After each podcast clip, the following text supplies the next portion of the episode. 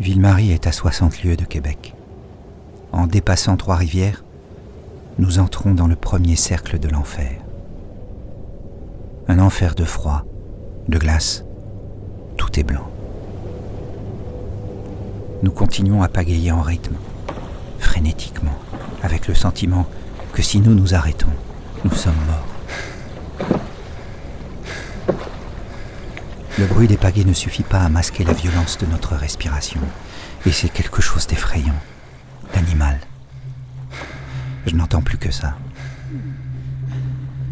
Je suis à l'arrière de la chaloupe.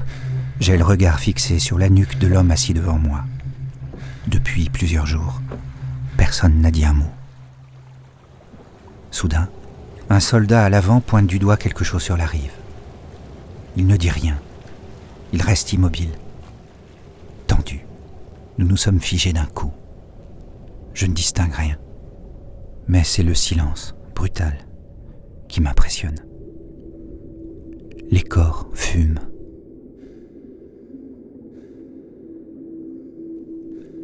Sans explication, le soldat saisit à nouveau la rame à deux mains. Nous nous remettons à pagayer avec la même frénésie. La barque avance, par à coup. À cette période de l'année, la navigation sur le fleuve est extrêmement dangereuse. Nous venons de franchir sans même y prendre garde un passage que j'appréhendais. Cela devrait me rassurer.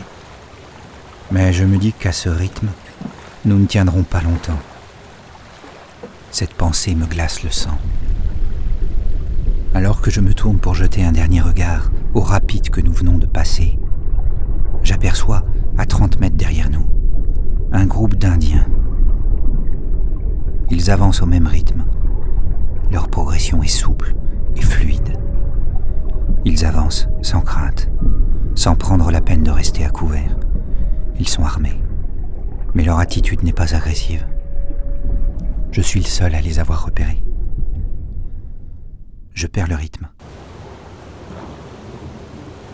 Par ma faute, la barque dérive sur la droite. Je fais un effort surhumain pour rectifier la trajectoire. Je réussis à masquer mon trouble. Je prie pour qu'aucun de mes compagnons ne remarque le groupe qui nous suit.